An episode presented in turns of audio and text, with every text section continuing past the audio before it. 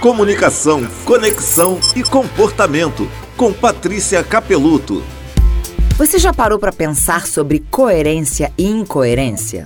Uma pessoa coerente fala e faz aquilo que fala. Uma pessoa incoerente fala uma coisa e faz outra.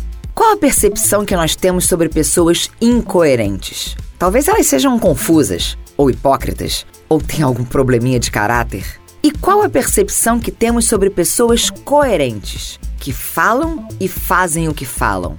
A gente associa esse comportamento à honestidade, hombridade, grandeza de caráter.